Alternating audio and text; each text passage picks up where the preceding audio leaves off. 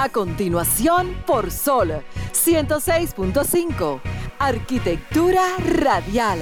Diseño, urbanismo, ingeniería y todo lo referente a la construcción. Arquitectura radial. Con los arquitectos Luis Taveras y Gleinier Morel.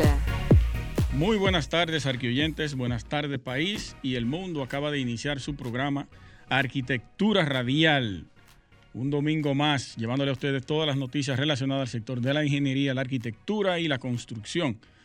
Mi nombre es Luis Taveras y junto a Gleiniel Morel, mi colega, estaremos con ustedes compartiendo, Franklin Tiburcio en los controles, todo lo relacionado al sector.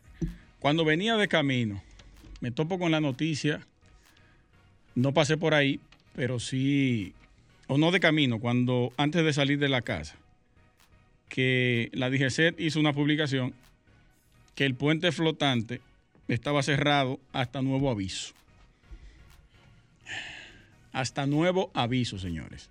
Atentos todo el que circula por ahí abajo, por la avenida eh, Francisco Camaño de Ño, que es la del, eh, ¿cómo que se llama? Donde está el, muelle. Eh, la avenida del muelle, algo así. Y la que cruza hacia hacia el malecón al revés. Al lado de Santo Domingo Este es la Camaño y la otra es el malecón, la Washington. El puente flotante va a estar cerrado hasta nuevo aviso. Una noticia bastante desarrollada y bastante amplia con todos los detalles del por qué estaba cerrado. Eh, yo la verdad que no entiendo por qué o cómo es que se manejan los genios de la NASA con relación a este tipo de temas porque bloquear ese paso de tránsito, imagínense mañana lunes con el puente flotante cerrado, ¿cómo va a estar ese puente Mella? ¿Cómo va a estar ese puente Juan Bosch y el, y el Duarte? Porque lo convierten en dos carriles hacia la dirección este-oeste. ¿Cómo va a estar ese tránsito mañana con ese flotante cerrado? Bueno, a mí me va a tocar y yo creo que voy a tener que salir a las 5 de la mañana para no toparme con el tapón. Entre tapón y el cierre del puente inicia arquitectura radial. Estimula tus sentidos, enriquece tus conocimientos. Arquitectura radial. De inmediato con la frase de apertura y dar algunos anuncios eh, que tenemos por ahí. Dice de la siguiente manera, señores donde no hay. A ver, se me fue la, se me fue la frase. Donde no hay nada, todo es posible.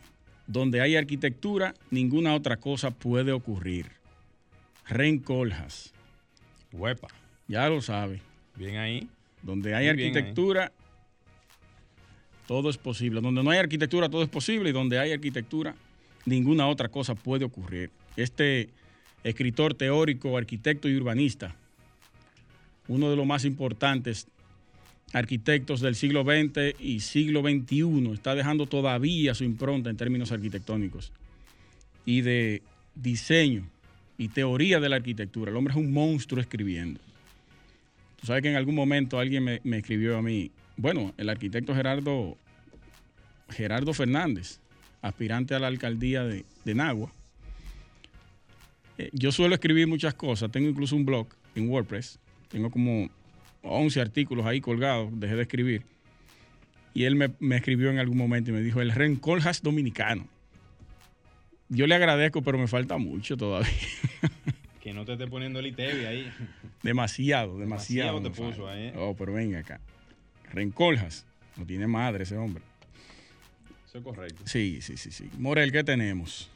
Bueno, eh, siguiendo con esa misma línea, Luis, mandarle, o sea, mandarle unos saludos muy especiales a Gregory Pérez, ingeniero civil de San Pedro de Macorís. Gregory, un saludo muy fuerte desde Arquitectura Radial.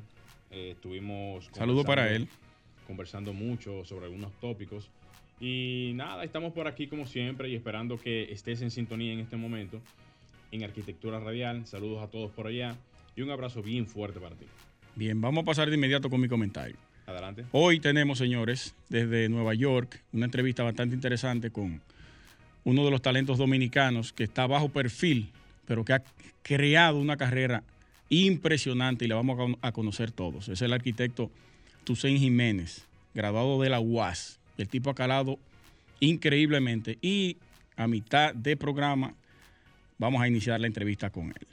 Miren, mi tema de hoy va relacionado con la arquitectura y la economía, que son dos conceptos ligados a todos los niveles. No podemos entender uno sin hablar del otro. La economía es a la arquitectura lo que la arquitectura es a la economía. Eso es de ahí. Y es, es decir, que la, la prioridad en arquitectura o en la economía se refleja en la arquitectura y en la arquitectura marca luego un declive en la economía.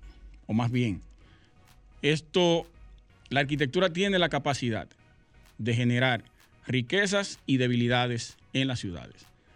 Las ciudades muestran cierto poder adquisitivo gracias a la arquitectura.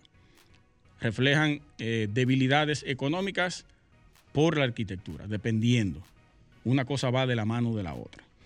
Además, la arquitectura puede ser un motor de la propia economía, que lo hemos visto y se ha venido viendo todo el tiempo, desde los inicios de, las concentraciones humanas.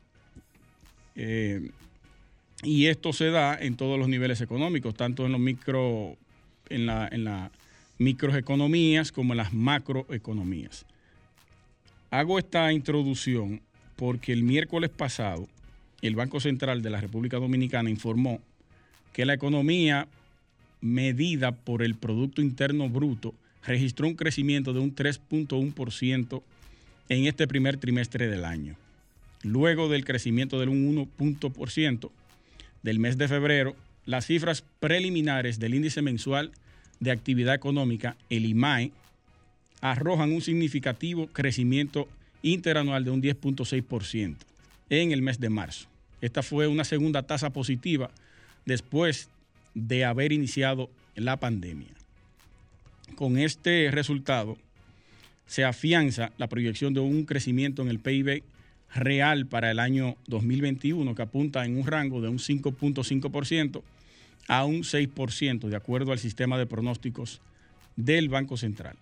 Las actividades económicas con tasas de crecimiento positivas en el mes de marzo representan aproximadamente el 80% del Producto Interno Bruto. Y pasamos a los sectores que lideraron el desempeño económico, que son los siguientes. Y los voy a, los voy a enumerar de menor hasta llegar al mayor, que será el principal sector que aportó a este, al Producto Interno Bruto.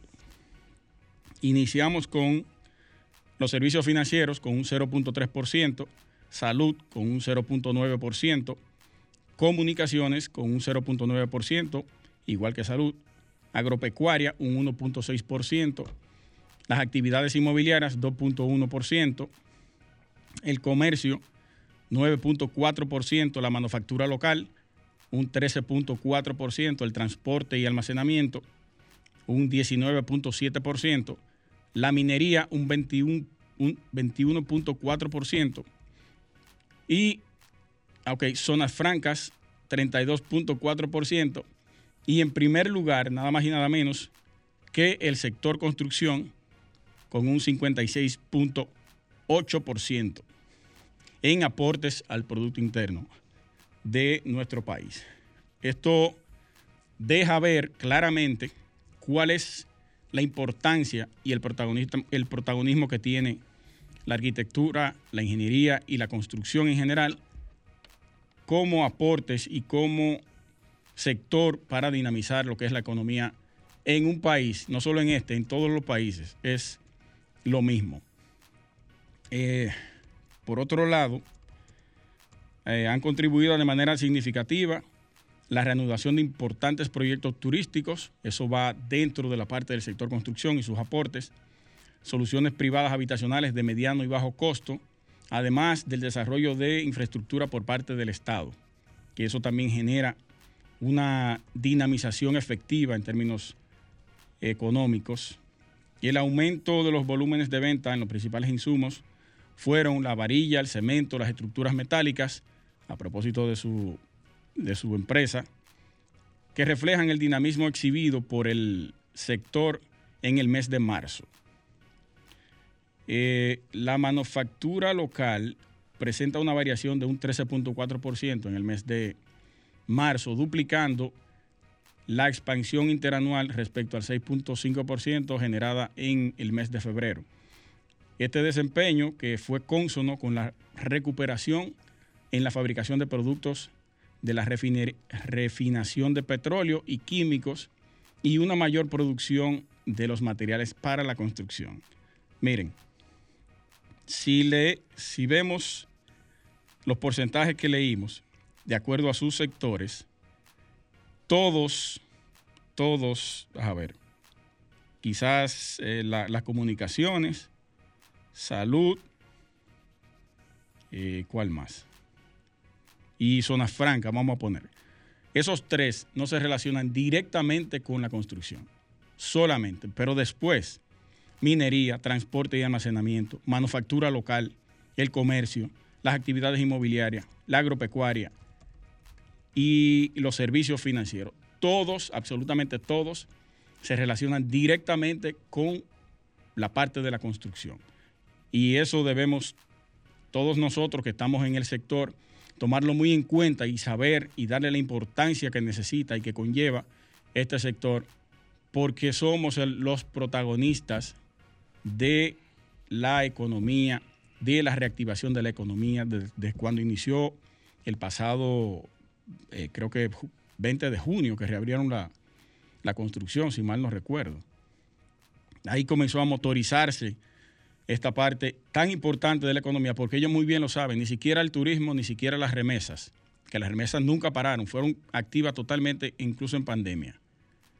Y, ahí se supone que para este año va a aportar o van a ingresar al país unos 10 mil millones de dólares eh, por concepto de remesas.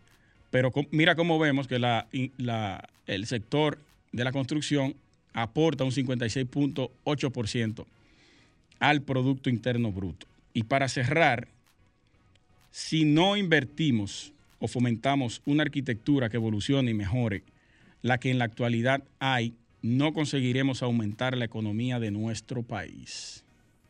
Franklin, vamos a hacer un cambio. Estás escuchando Arquitectura Radial. continuamos en Arquitectura Radial. Saludos para todos los que están en sintonía desde cualquier parte del mundo y el país.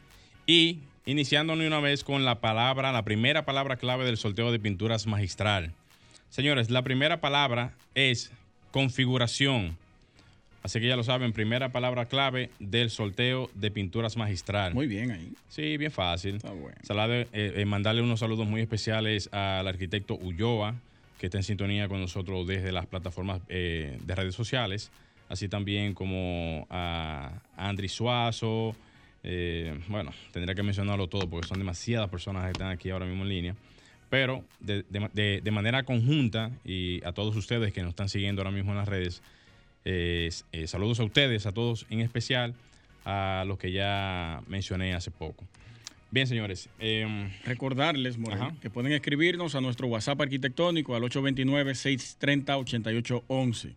829-630-8811. Agregue ese número ahí y únase al equipo de arquitectura radial. Así es, así es. Y así también pueden llamar a los números, números de cabina al 809-540-165. Miren, señores, yo, em, como siempre, tratando de llevarles temas que tienen que ver con lo que la gente realmente eh, pregunta y nos cuestiona y, hace sus aportaciones desde las diferentes plataformas, incluyendo redes sociales. Miren, alguien me preguntó en estos días que cómo realmente es que se deben de abordar los proyectos y presupuestos para la presentación a los clientes. Miren, yo hace mucho tiempo que comencé a hablar de ese tema porque lamentablemente en la parte de nosotros en la construcción los presupuestos tienen una conformación muy diferente. Háblese de que cuando usted va a presentar un proyecto a un cliente, mayormente uno lo hace de la manera en que, o sea, depende del proyecto como sea, ya sea un proyecto desde cero, una remodelación, eh, una ampliación, cualquier tipo de proyecto. Pero ¿qué pasa? Cuando se trata de presupuestos, y más en el área de la construcción, el, tema de presupuesto es un poquito delicado porque cada presupuesto es diferente. O sea, yo hago un presupuesto ahora, otra persona hace un presupuesto y cada presupuesto es diferente porque se supone que cada quien considera aspectos diferentes en el tema de la construcción. No todo el mundo tiene las mismas facilidades. Hay personas que tienen eh, equipos, otras personas tienen eh, quizás otro tipo de facilidades. Y eso hace que los presupuestos tengan, en términos generales, diferencias en todo el sentido. Ahora bien, cuando yo hago la introducción, lo que quiero darles a entender a todos ustedes es que muchas veces presentamos los proyectos de una manera errónea. ¿Por qué errónea? Pues miren, cuando usted presenta un presupuesto, mayormente uno tiene que poner casi todo tipo de información que tiene que ver con desde los costos por precios unitarios, eh, metros cúbicos, eh, metros cuadrados y un sinnúmero de detalles que manifiestan de cierta manera la, eh, vamos a decir, el alma en sí de lo que es el presupuesto. Esto no está mal porque verdaderamente en el tema de la, de la construcción la transparencia en ese sentido debe de ser primordial, pero existen muchos clientes, muchas personas que toman esos presupuestos, se lo pasan, o sea, se los pasan a otras personas y esas otras personas lo que hacen es que toman esa información sin hacer ningún tipo de trabajo intelectual, en el sentido de hacer ningún tipo de análisis eh, estructural, ningún tipo de análisis de, levantamientos. Eh, o sea, no, no hay nada realmente ya previo con que la persona pueda trabajar en este sentido y cuando usted le pasa al cliente esa información, lo que está haciendo es que le está dando todas las herramientas que el otro no tiene y que usted ya hizo en, su momento. Y con esto lamentablemente lo que se hace es que se genera una especie como de, de práctica no apropiada. ¿Por qué práctica no apropiada? Bueno, señores, si usted hizo su levantamiento, hizo, hizo su trabajo, se supone que la otra persona también tiene que hacer lo mismo. O sea, para que sea en igualdad de condiciones. Entonces, partiendo de esto, eh, es, bueno, es, bueno que ustedes sepan eh, también que para poder mandarle o entregarle alguna información que tenga que ver con algún presupuesto, lo ideal sería hacerlo de manera englobada. ¿Por qué englobada? Cuando digo englobada me refiero es que si usted va a hacer una remodelación o va a hacer algún tipo de trabajo, lo mejor es poner eh, trabajo de tal tipo, con tales especificaciones, se van a utilizar eh, tales tipos de materiales, hacer, una, una, especie de descripción completa de todo. Y al final, ya sea quizás por un aspecto de metros cuadrados, eh, o quizás por unidad, o quizás dependiendo del tipo de trabajo, entonces ponerle, ponerle un valor X que va a representar el monto total del proyecto. ¿Por qué hacerlo así? Bueno, señores, ya yo se lo dije ya hace poco, hace poco. Hay que hacerlo así es porque lamentablemente hay una serie de personas que usan los, las cotizaciones de otros profesionales, se lo pasan a otras personas y lamentablemente entonces su trabajo en, lo que usted hizo, el levantamiento que hizo, el trabajo de confeccionar el, el proyecto, lo que sea que haya hecho, su trabajo automáticamente se pierde. Yo creo que es una práctica que sería en lo adelante una oportunidad para que las personas, eh, cuando ya tengan la información, o sea, los clientes, puedan decir, bueno, esto fue lo que me entregaron, si, si, optan realmente por pasar la información a otra persona, y que automáticamente esa persona le entregue la información, y la, la otra persona se vea obligado, obligado, se tenga que ver obligado a hacer algún tipo de trabajo intelectual en ese sentido. Porque si no, señores, vamos a estar haciendo trabajos, lamentablemente, en ese sentido, de gratis completamente, y eh, aunque parezca realmente eh, no apropiado, porque quizás muchas personas puedan decir, bueno, pero que esa es, la, esa es la práctica. O sea, los presupuestos se detallan así y hay que hacerlos así, perfecto. Pero hay una práctica también no inusual o muy, o muy usual entre los, eh, vamos, vamos a decir, los clientes que utilizan la información que tiene que ver con el trabajo que hace cada persona para utilizarlo de manera conveniente. Entonces, si el cliente o la persona que está utilizando la información lo está utilizando para aniquilar de alguna manera tu trabajo, bueno, tú tienes que tener entonces algún tipo de escudo, tienes que tener algún tipo de resguardo en ese sentido para que tu trabajo no se vea afectado en ese orden. Entonces, ya para completar la información, señores, es bueno que eh, entiendan básicamente cuál es la idea. La idea no es quitarle ningún tipo de información genérica. O sea, cuando digo genérica me refiero a que no le pongas nada a la información, sino que la información venga con algún tipo, con alguna descripción que pueda explicar el, proyecto, que se pueda entender realmente o cuál es el trabajo que tú vas a realizar. Pero el detalle, o sea, el, alma del proyecto, los detalles que dicen realmente qué conforma realmente el proyecto, no se puede poner lamentablemente en el, presupuesto. Lamentablemente no se puede poner porque esa es la información que va a ser utilizada luego en tu contra y que lamentablemente no vas a poder tener ningún tipo de garantía ante este tipo de, situación. Así que nada, esa es la recomendación de la tarde de hoy. Eh, Franklin, vamos a hacer un pequeño cambio y retornamos. Estás escuchando Arquitectura Radial. Ya volvemos. Estás escuchando Arquitectura Radial. Bien, señores, continuamos en Arquitectura Radial. ¿Cuánta energía? ¡Wow! Chacho. señores, para los que están esperando sus palabras claves, atentos, señores, sus palabritas claves de la tarde. La segunda palabra clave del sorteo de pinturas magistral es. Cha, cha, cha, diagrama. Vamos a ver. Diagrama es la segunda palabra clave del sorteo de pinturas magistrales. Tan cómoda. No hay forma de enredarse en esa duda. Sí, Luis, antes, antes de empezar eh, con el invitado, quisiera anunciar por esta vía eh, la invitación que nos hicieron para participar en lo que, en lo que tiene que ver la Bienal, la Bienal de Venecia, de Venecia que va a ser, que va a ser eh, celebrado el próximo eso sería el 21, de, mayo. del 2021. Va a ser una eh, transmisión vía streaming, obviamente, que para todos los interesados, eh, aquí está la página, se pueden, se pueden suscribir a la página Conexión, eh, ¿cómo se diría? rayita, bueno, signo de menos, rd.live y ahí pueden eh, inscribirse para cuando el evento esté activo, esté eh, transmitiéndose, puedan visualizar todo lo que tiene que ver con el evento.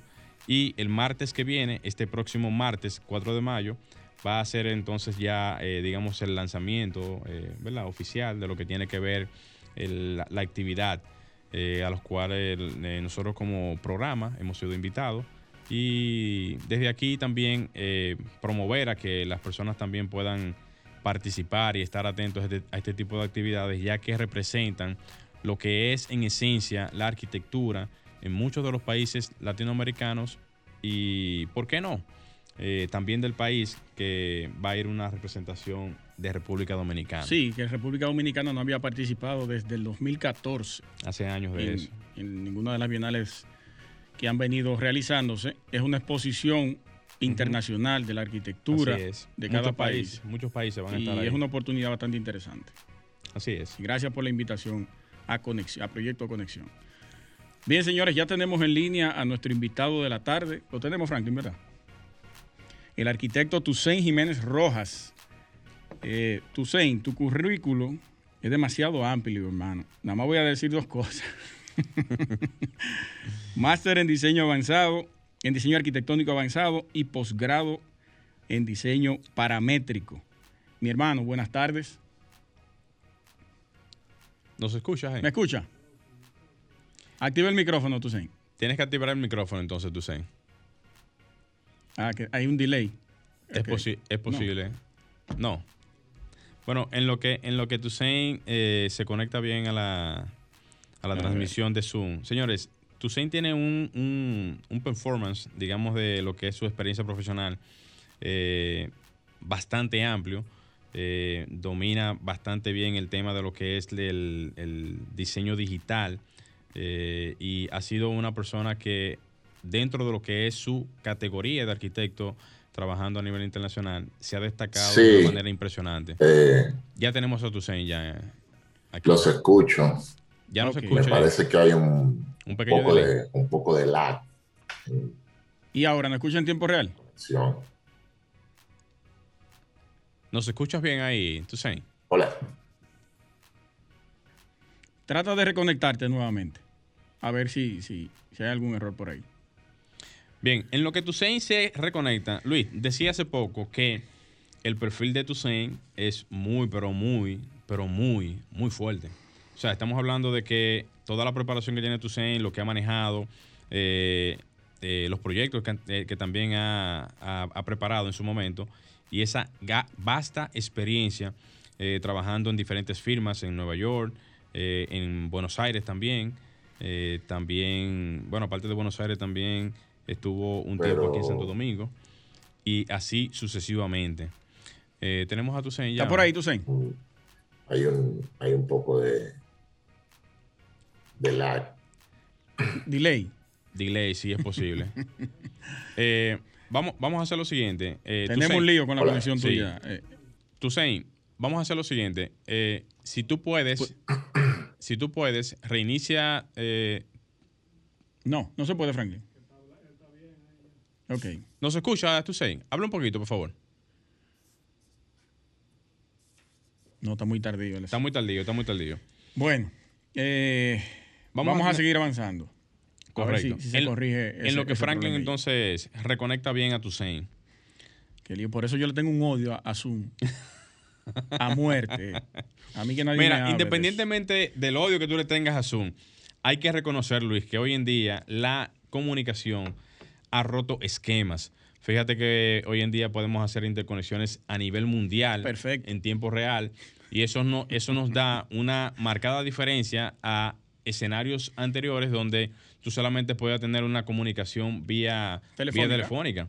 Pero hoy en día ya uno tiene perfectamente una comunicación eh, en voz y, bueno, audiovisual, y eso hace totalmente la diferencia, y más en estos tiempos donde realmente la comunicación es totalmente diferente. Sí, pero cada vez que a mí me dicen, tenemos que reunirnos por Zoom, vamos a entrevistar a fulano por Zoom. No, no, no, a mí no. Ahí, ahí es que tú ves realmente un poquito de... Sí, fue que me harté en, en pandemia. Te cansaste Dios mío, 60 mil reuniones por Zoom.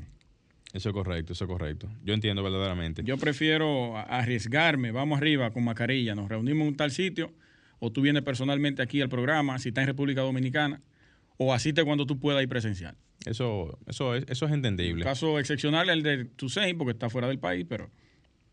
Luis, aprovechar y decirles a todos los que nos están escuchando en este momento que Arquitectura Radial próximamente, si Dios lo permite, estará en Colombia, en Medellín, Colombia. Desde Colombia. Desde Colombia, señores. Eh, esta sería una excelente oportunidad para llevar fuera de lo que son las fronteras del país al programa Arquitectura Radial ya que entendemos que muchas de las oportunidades que se pueden tener a nivel de... Ya lo tenemos vía telefónica, pero concluya la idea. Sí, la oportunidad que podríamos tener realmente con, otras personas y compartirle otras experiencias y por qué no con Colombia, un, país tan desarrollado en materia, en materia urbana. 2004, el país más sostenible del planeta. ya tenemos a Tusein en línea, lamentable que no es a través de Zoom, para poder tener una visual de él y poder interactuar más cómodo.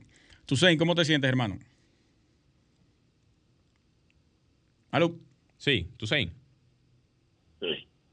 Ahora sí. ¿Cómo estás, brother? Todo bien, todo bien. ¿Cómo estás, Luis? Graeme. todo bien, hermano, todo bien. Ya te hicimos una introducción ahí breve, pero interesante y abundamos un poco en tu currículum. Pero lo que quisiéramos es escucharlo de tu, de tu voz, de tu propia voz. De tus propias palabras. todo tu recorrido profesional en el continente americano no sé si ha tenido participación en Europa. Pero con la primera pregunta, y luego pasamos a la parte profesional. Sí, eh, ¿de dónde es? ¿Dónde estudió? Oh, está muy bueno eso. Yo soy, yo soy de, yo soy de la UAS. Yo estudié, yo estudié en la UAS entre el 1998 y el 2005. Sí. Eh, yo estuve dando carpetas por ahí por los pasillos de la universidad. Yo me acuerdo. ey, ey, qué carpeta. No, pero estamos bien. Pero, pero ¿de qué pueblo tú eres? ¿O tú eres de aquí de la capital? Yo, yo soy de, yo soy de la capital, yo soy de Santo Domingo, pero mi familia es de San Juan y de, y de Nagua. Ah, pero mira qué bien, buena combinación esa ahí. Sí, sí, sí. Después que tú te graduaste aquí, Tusein, eh, ¿Cuáles fueron tus recorridos en el país y qué te motivó a salir de República Dominicana? Mira, cuando, cuando yo me gradué, eh, yo terminé la carrera en el 2005 y empecé a estudiar, eh, ah, empecé a trabajar en la constructora Bisonó. Eh, después de la constructora Bisonó, pasé a trabajar con, con el arquitecto José Mella Febles. Muy bien. El reconocido arquitecto José Mella Febles. Y después que trabajé con José Mella Febles, eh, yo y tres compañeros más de la universidad, Eduardo Peña, Otto Peguero y, Jorge Otto. Recio. Y Jorge. Recio. Nosotros cuatro eh, fundamos una oficina que se llamó DHDA, que DHDA. eh, hicimos, sí, hicimos mucho trabajo con, en colaboración con, con- con muchos arquitectos entre el 2005 y el 2009. Y después de la burbuja inmobiliaria en el 2009, eh, ahí yo me, me gané una beca para irme a estudiar eh, a Argentina y, y me fui a estudiar a la universidad a la Universidad de Buenos Aires, a la Facultad de Arquitectura, Diseño y Urbanismo de la, de la Universidad de Buenos Aires, en donde hice un máster en eh, arquitectura avanzada. Y después que terminé el máster, eh, empecé a dar clases en la universidad y empecé a trabajar en, en un estudio de arquitectura eh, importante en Buenos Aires, Caffarini Weinstein. Ahí estuve en, en un gran proyecto, una torre de 30 pisos que diseñamos y construimos en Buenos Aires. Eh, trabajé también con una, con una reconocida arquitecta, eh, Ana Rakowski, de, de Argentina. Con ella diseñamos una casa en, en Uruguay. Y después yo trabajé en, en otros estudios, eh, haciendo proyectos en Chile, muchas competencias en, en Argentina pero mi carrera se divide, se, se divide siempre entre la práctica profesional dura, ¿no? De diseño, construcción, eh, confecciones de, de- documentación de obra. Una parte que tiene que ver con, eh, con la academia, porque yo eh, di mucho tiempo clase de diseño, matemática aplicada, eh, morfología, allá en, allá en Buenos Aires. Matemática aplicada. que- sí, matemática aplicada a la arquitectura. Pero venga, Eh, ¿Y con qué se come eso? No, es, es muy interesante esa, es- esa materia porque eh, lo que se hace es que se analiza la forma de los edificios desde, desde las funciones matemáticas, eh, se analizan eh, las curvas geométricas, es una, es una materia muy, muy interesante en la, en la Universidad de Buenos Aires. Y, y yo fui jefe de trabajos prácticos en, en una cátedra en esa materia. Eh, también di clase en la Universidad Torcuato Di Tella, pero en, en el mundo académico el logro más grande que yo que yo alcancé, eh, yo fui invitado, eh, un grupo selecto de profesores fuimos invitados para fundar una carrera de arquitectura en, en la Universidad Nacional de La Matanza una escuela. eh, una escuela de arquitectura, exactamente. Eh, yo tenía 35 años en ese momento. Y yo había terminado un posgrado en diseño paramétrico y fabricación digital. Y en la carrera de arquitectura de la Matanza, yo fui el, el que se encargó de desarrollar eh, el programa de toda la parte de diseño digital de la, de la carrera. Pero un Y logro fui- interesante. Un logro interesante ese, tú sabes. Sí, sí, fue, fue muy interesante. La verdad que eh, el, el profesor arquitecto Javier Fernández Castro me, me dio esa oportunidad, que yo trabajaba con él en la Universidad de Buenos Aires y a él eh, lo, lo apuntaron como el, el- director, creador de la, de la Escuela de Arquitectura en la Universidad de La Matanza y él me lleva a La Matanza y yo ahí me me dedico a desarrollar toda esa parte digital y también fui profesor de, de diseño de estructuras en, en- en la carrera y, y técnicas de fabricación. Pero tú eres un monstruo, ¿eh? Sí.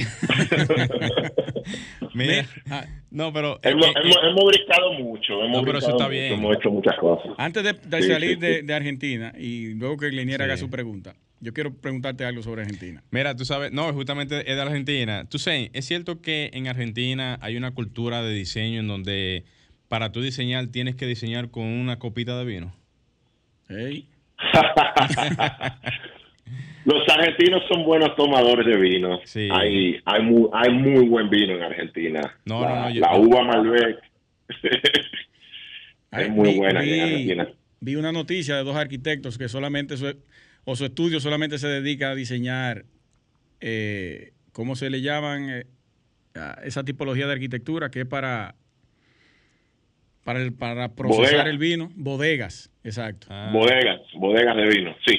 Ahora no recuerdo el nombre. Hay, hay varios arquitectos en Mendoza que se dedican a eso solamente. Sí, ¿y qué te pareció la arquitectura en Argentina o el ejercicio profesional del arquitecto en Argentina en comparación a tus cinco años que duraste aquí con la oficina?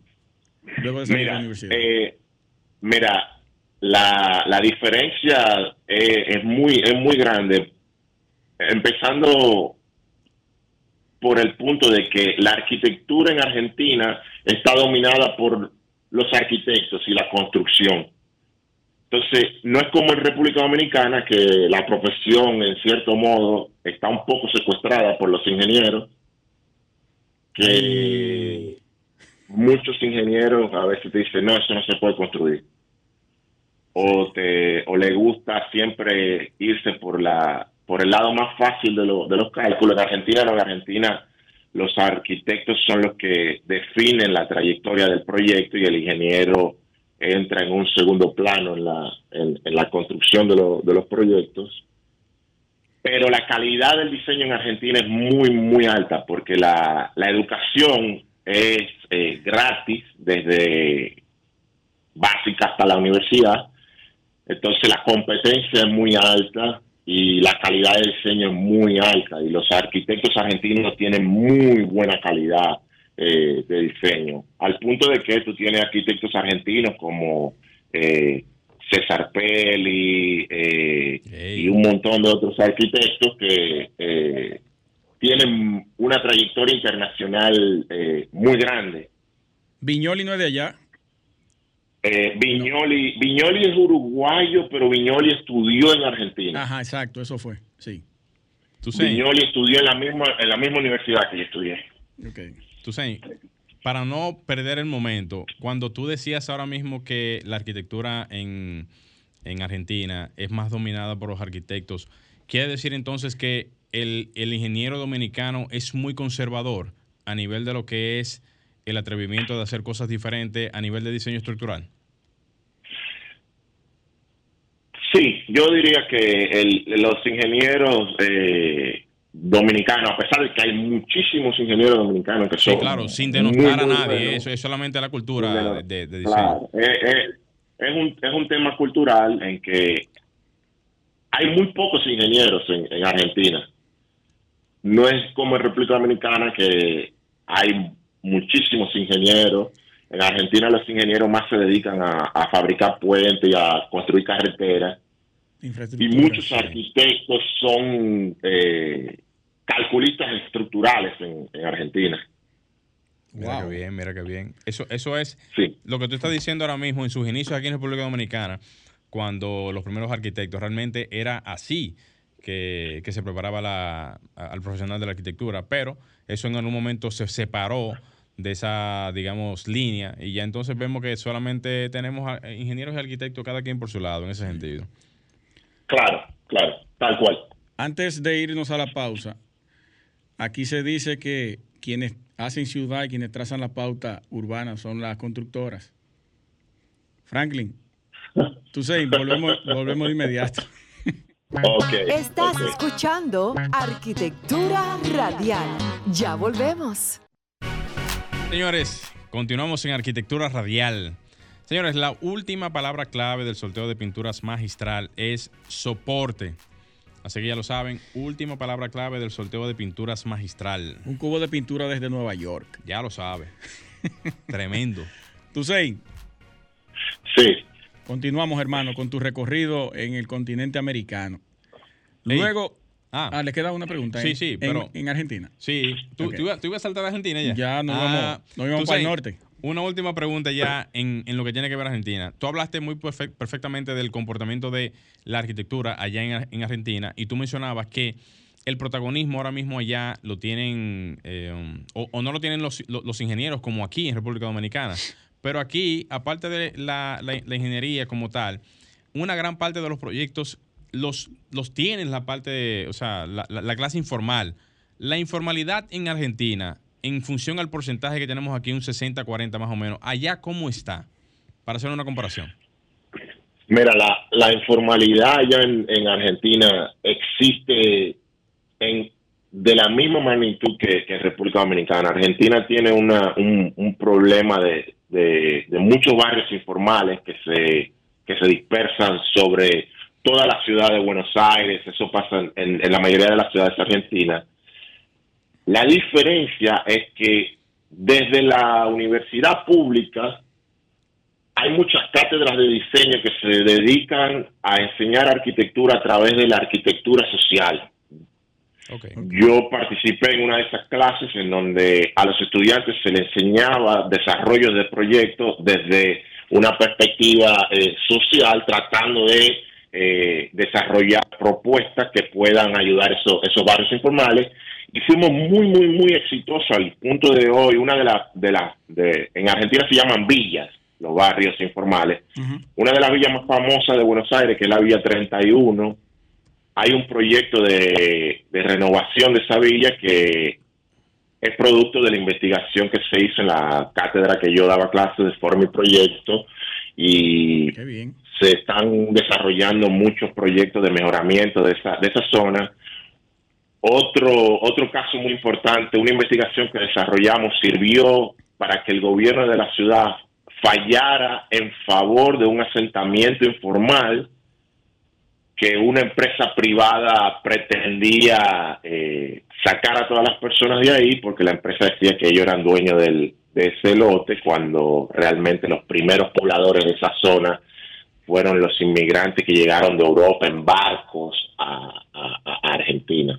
Sí. Pero, pero sí, eh, eh, me parece que el problema es, un problema latinoamericano con, eh, cada una de sus particularidades. Es regional, es regional ese problema. Sí. Mira, luego de Argentina, ¿cuál fue tu próximo paso en términos profesionales? Sí, después que, después que yo duré 10 años en Argentina dando clases, haciendo investigación, desarrollando arquitectura paramétrica y fabricación digital, a mí me ofrecen trabajo en, Nueva York, eh, el estudio Skidmore, Owen and, Merrill, SOM. Wow, uno de los más duros esa gente. Sí, y me, y me vine a Nueva York a trabajar para SOM como eh, senior designer y estuve trabajando en el diseño de la del edificio de ciencias de la, de la Universidad Wesley College Wesley College en, Boston es una universidad de las famosas Ivy League University en, Estados Unidos y esa fue la universidad donde Hillary Clinton y un montón de otras mujeres importantes de los Estados Unidos eh, han estudiado, pero es una universidad de mujeres. Okay. Yo trabajé en ese proyecto y después eh, me pasé a, a, la compañía de arquitectura e ingeniería más grande del mundo que se llama AECOM eh, en ICOM, ahí nosotros estamos trabajando en el departamento de, arquitectura como, como senior designer también. Pero desarrollando. Icon, escúchame, fue que fue la empresa que hizo una alianza con, con Villaque English Group para el tema de la impresión 3D en la Luna, en Marte. Mira, no estoy muy seguro de esa data porque el problema que pasa con ICON es que nosotros somos una compañía de 250 oficinas en 150 países en el, mundo y somos alrededor de 70 mil profesionales entre arquitectos, ingenieros, eh, economistas, urbanistas. Entonces, hay muchas cosas que a veces pasan en la oficina que no las sabemos, no, no, no, no, nos enteramos todos hasta que no sale eh, en los boletines mensuales de, las cosas que, se están haciendo. Pero imagínate una oficina tan grande, no, no, no, no, pretendemos saberlo todo. correcto. Uno, uno, de los, uno de los proyectos más importantes que yo desarrollé ahí, justamente con el tema de la pandemia, yo fui eh, jefe de diseño de uno de los edificios que, se, que el, el ejército americano construyó para, para los pacientes de COVID, uno de los ejercicios de, de, los edificios de emergencia.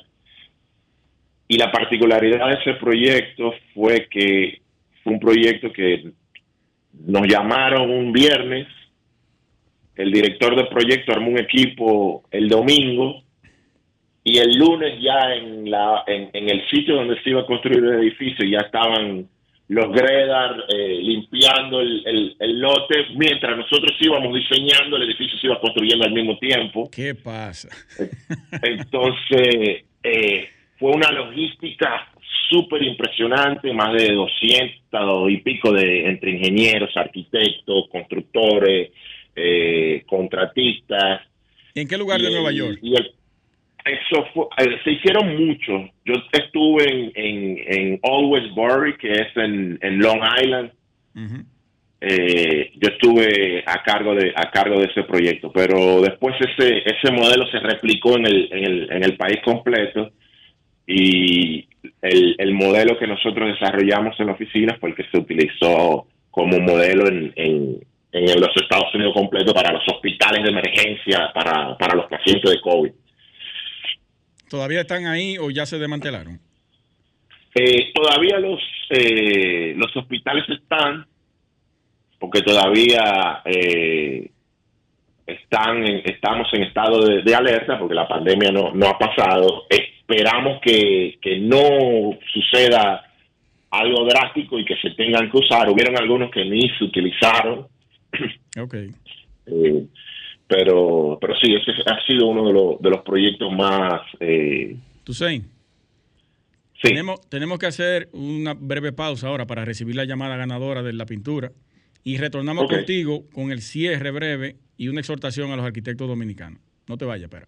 Perfecto, perfecto. Comunícate 809 540 165 1-809-200-1065 desde el interior sin cargos.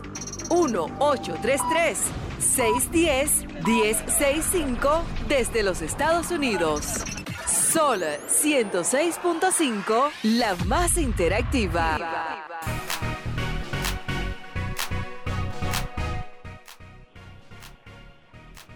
Buenas tardes. Buenas tardes, Nore. Sí. María Santana, de aquí de Bocanigua. Perfecto. Dame las palabras, por favor. Configuración, diagrama y soporte. Excelente, Clary. Se acaba de ganar su cubo de pintura. No es Clary, es Nori. Noris, Noris, ok, perdón. Nori Santana. Nori, Santana. Santana. Pásame tus cuatro últimos números de tu cédula. No, es completo de Nori Berenice. Ok, perfecto. Pásame tus cuatro últimos números de tu cédula, por favor. ¿Cómo fue? Tus cuatro últimos números de tu, de tu cédula, por favor. 9829. Perfecto. Anote este número de WhatsApp, por favor, eh, Noris, para que nos escriba inmediatamente cuál es la llamada. 829. 829. 630 8811. ¿De acuerdo? Muchas gracias y felicidades. ¿eh? Me parece que, yo no lo quería decir ahí, que Noris ya ganó un cubo de pintura, pero lo vamos a revisar. Vamos a revisar, vamos a revisar. Tusein. Sí. Unas palabras de cierre, hermano, rápidamente ahí, una exhortación a los arquitectos en el patio.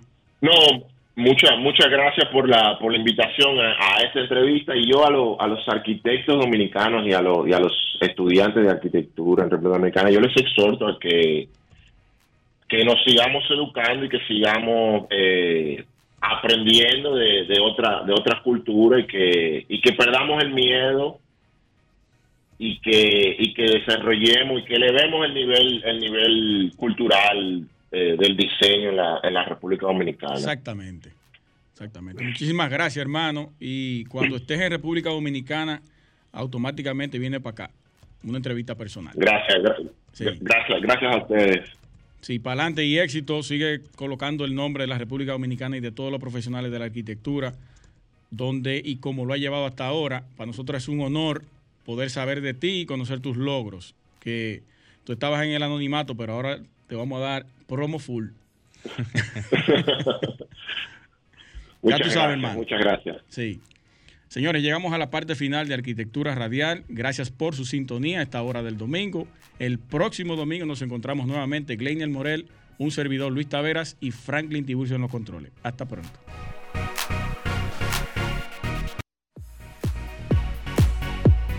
Y hasta aquí, Arquitectura Radial con Luis Taveras y Gleinier Morel por Sol 106.5.